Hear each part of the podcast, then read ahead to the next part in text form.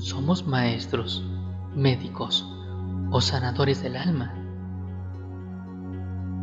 Se dice que con el tercer nivel y la maestría nos convertimos en médicos del alma, pero la realidad es que para ser verdaderos médicos del alma queda mucho camino por recorrer. Cualquier reikista, en cualquiera de sus grados, puede ser un buen médico o sanador del cuerpo. Cuando hablamos de reikista, no estamos hablando en realidad como médicos del cuerpo o de la mente, sino como sanadores a través de la energía reiki, ya sea con imposición de manos o con imposición de símbolos. Según el criterio médico, lo nuestro sería sanación metafísica y energética. Nuestra sanación va más allá de los conceptos tradicionales. La ciencia del Reiki es alternativa a la ciencia médica. Cualquier médico o doctor sabe a ciencia cierta que muchas de las enfermedades son primero procesadas por la mente y en la mente está la verdadera llave para que una persona sane, viva o deje de vivir.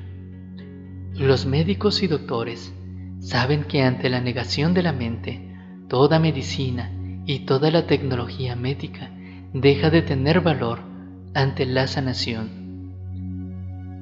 Los tratamientos alternativos funcionan perfectamente con la medicina alópata. Incluso ayudan a disminuir las reacciones adversas de los medicamentos. Por ello, si un paciente está tomando algún medicamento, no lo instes a dejarlo. El médico, al ver su mejoría, se lo quitará él mismo. Un terapeuta o sanador Reiki puede hacer verdaderos milagros. Bueno, en realidad no lo hace él, lo hace la energía sanadora, la energía del universo. Y el reikista es el canal solamente para ese proceso de sanación. Pero recuerda, tu pureza es tu fuerza. A su vez, la fuerza es el grado de pureza y control que tengas. Con la pureza podrás sanarte y sanar a otros, porque solo tú puedes dar lo que ya tienes, lo que has alcanzado y lo que has realizado. Al decir sanador de Reiki, conlleva muchas cosas y muchas responsabilidades. El Reiki es en realidad una verdadera ciencia que tiene comprendido en su esencia el Hana Yoga, que sería el conocimiento, el Kriya Yoga, que sería la purificación, y el Bhakti Yoga, que sería el servicio amoroso, la devoción al servicio y el amor en el Reiki. Si Reiki careciera de conocimiento, amor y purificación, se convertiría en un trabajo y actividad totalmente material. El Reiki te lleva sin duda alguna a servir y amar a Dios. Si sirves y amas a Dios, acabas sirviendo y amando a tu prójimo. Tomes el camino que tomes, en el Reiki acabarás sirviendo sin duda alguna a Dios y a tu prójimo, porque una cosa te lleva a la otra.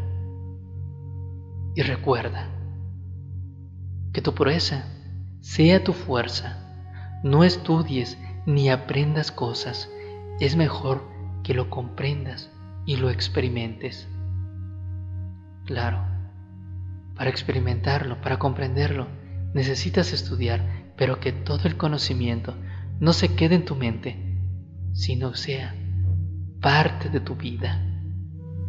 La ciencia del Reiki es muy profunda y empieza desde tu corazón. Si quieres ser o quieres autodenominarte médico del alma, El primer término, el maestro, tiene que enseñar con el ejemplo, de forma que no haya discordancia entre sus pensamientos y entre su vida y sus sentimientos. En segundo término, maestro del alma significa que ya eres maestro de tu propia mente, de tu propio cuerpo y de tu propia alma. El reikista no es chamán, no es exorcista, ni brujo, ni practica magia. Un chamán puede ser reikista, no así quienes practican la brujería o la magia, pues Reiki siempre es amor, es pureza y es servicio. Reiki siempre es aceptado y conocido por el terapeuta y el paciente. No quebranta la ley del libre albedrío ni la ley del karma, cosa que no sucede con la brujería. Quizá esta sea una de las pocas prácticas en la que Reiki no es afín.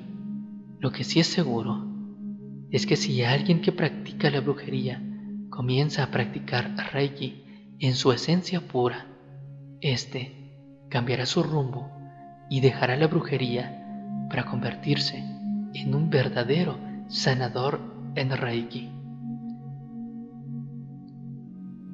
También recuerda que Reiki acepta cualquier religión, por lo que hay que ser cauto con nuestras propias creencias y manténlas siempre como algo personal. Apártalo de Reiki para que así cualquier paciente se sienta cómodo sin importar sus creencias religiosas. Cuando practicamos Reiki, compenetrados en su esencia y hacemos de él nuestra forma de vida, entonces es cuando comenzamos a vivir realmente en Reiki. Y es cuando a través de nuestra vida nos convertimos en un ejemplo. Comenzamos a enseñar a través de nuestros actos y a caminar rumbo a la meta, que es ser un verdadero maestro del alma. Recuerda, no te enojes ni te preocupes.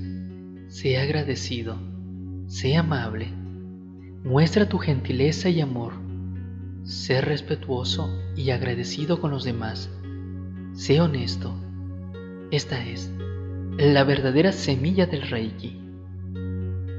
Si el maestro explica y enseña bien estos principios, al final se vuelve maestro del alma. Y si el reikista comprende y aplica estos principios, al final se convertirá en médico del alma.